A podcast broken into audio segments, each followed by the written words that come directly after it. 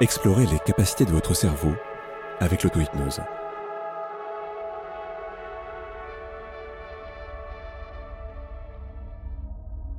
La douleur. Il y a tellement de choses à dire sur la sensation de la douleur. Évidemment, c'est une sensation qui nous fait fuir, on a envie qu'elle cesse, de la diminuer. Et la plupart du temps, on a des moyens très pratiques pour y parvenir. Mais est-ce qu'il ne serait pas intéressant aussi d'explorer les fonctionnements de notre cerveau qui nous amènent à ressentir la douleur Vous le savez sans doute, avec l'hypnose, on peut anesthésier. De plus en plus de personnes vivent des opérations sous hypnose. Au lieu d'avoir un produit anesthésiant, c'est la voix d'une personne qui nous accompagne et qui nous aide à transformer notre perception, nos sensations, et à laisser très très loin de nous la douleur. Utilisée par les dentistes il y a deux siècles déjà, l'hypnose permettait d'être une première façon d'anesthésier facilement les gens avant que des produits plus modernes, comme le chloroforme par exemple, permettent d'accéder à l'anesthésie pour tout le monde. Si on a oublié cette histoire et qu'on semble presque redécouvrir les bienfaits de l'hypnose aujourd'hui, ça fait longtemps que différents professionnels s'intéressent à cette capacité étrange qu'a notre cerveau à moduler la douleur. L'hypnose n'est en fait qu'un moyen. C'est notre cerveau qui dispose de cette capacité. Accouchement avec l'hypnose, opération chirurgicale, et bien d'autres domaines encore. Mais il ne faut pas oublier que ce n'est pas seulement dans le domaine médical, mais aussi au quotidien, qu'on peut apprendre à gérer ses sensations et ses perceptions. Combien de douleurs semblent être simplement psychologiques? Combien de douleurs pourraient être simplement modifiées, modulées, en jouant avec notre imagination? Car étrangement, pour la douleur aussi, l'imagination est la clé. Il y a une chose que l'on connaît très peu et très mal, une chose qui n'est pas du tout intuitive. Nous avons en fait deux corps, notre corps physique et notre corps imaginaire. La plupart du temps, les deux se recoupent parfaitement. Mais vous le savez peut-être, lorsqu'une personne en surpoids perd rapidement du poids, il y a un moment de décalage entre le corps imaginaire et le corps physique. Même si le corps physique d'une personne est bien plus mince, dans sa représentation d'elle-même, cette personne occupe encore une place plus importante. Et le cerveau va mettre un peu plus de temps à recaler le corps imaginaire sur le corps physique. Il existe aussi des pathologies où il y a un véritable décalage entre les deux. On peut le voir dans des cas d'anorexie, par exemple, où une personne voit son corps imaginaire dans le miroir et non pas son corps physique. Là où des personnes vont s'inquiéter de sa minceur, ces personnes pourraient encore se voir comme étant en excès de poids. Dans d'autres pathologies, les gens se cognent, comme s'ils n'avaient pas tout à fait la bonne mesure de leur corps imaginaire. Mais comme pour la plupart des gens les deux se recoupent parfaitement, on finit par oublier qu'ils sont différents. Mais on pourrait se poser une question. Quand on a mal, est-ce que c'est notre corps physique ou notre corps imaginaire qui souffre et qui nous envoie ce signal? Il existe pour ça une expérience, une recherche assez intéressante. Des chercheurs ont tenté de mesurer l'impact de notre imagination et de notre corps imaginaire sur la douleur ressentie.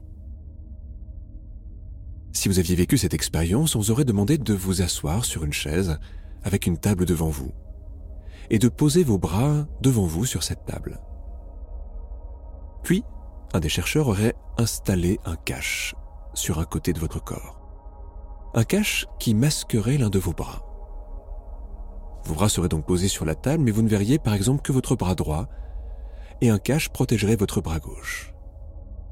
À côté du cache et du côté visible, un des chercheurs installe alors un bras en plastique. Ce qui fait que devant vous, vous avez deux bras visibles, un bras réel d'un côté et un bras en plastique de l'autre. La suite de l'expérience est étonnante. Un des chercheurs se mettrait alors sur le côté du bras imaginaire et viendrait le stimuler en même temps qu'il stimule le bras que vous ne voyez pas, le vôtre. Ça crée alors une sorte de confusion.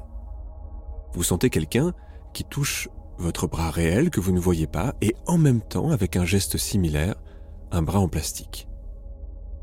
Le cerveau interprète cette confusion il va commencer à placer l'idée du corps imaginaire dans le bras en plastique, comme si il perdait ses repères.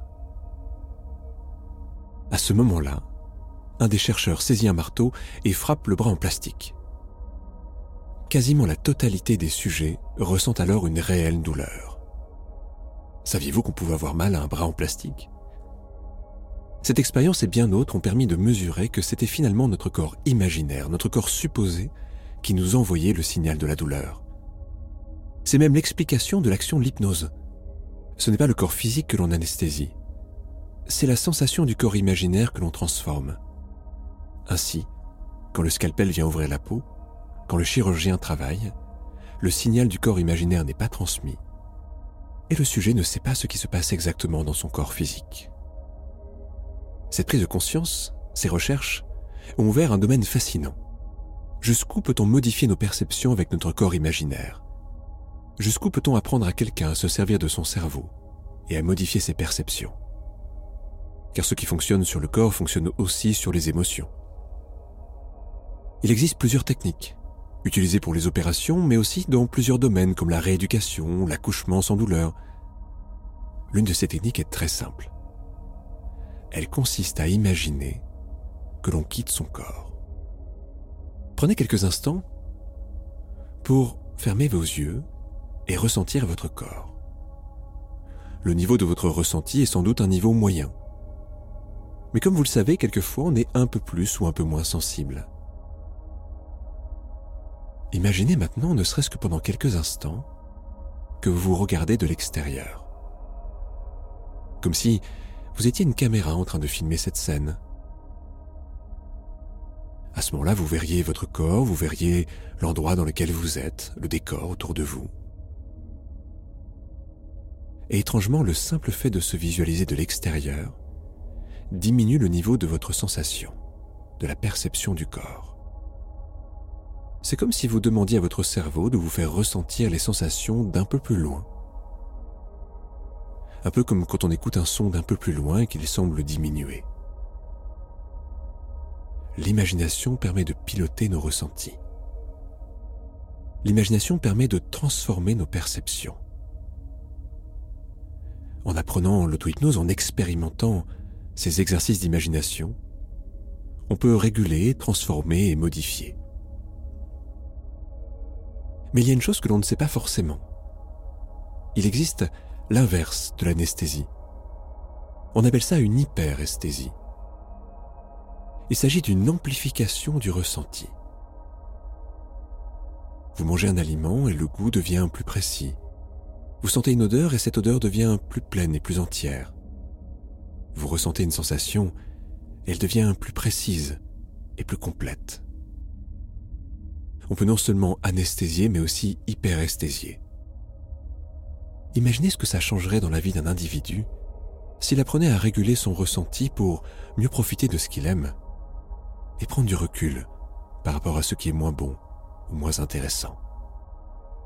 Nous pourrions tous moduler nos perceptions.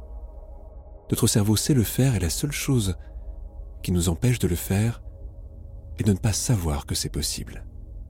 Quelles sont les sensations que vous aimeriez amplifier et celles que vous aimeriez réduire?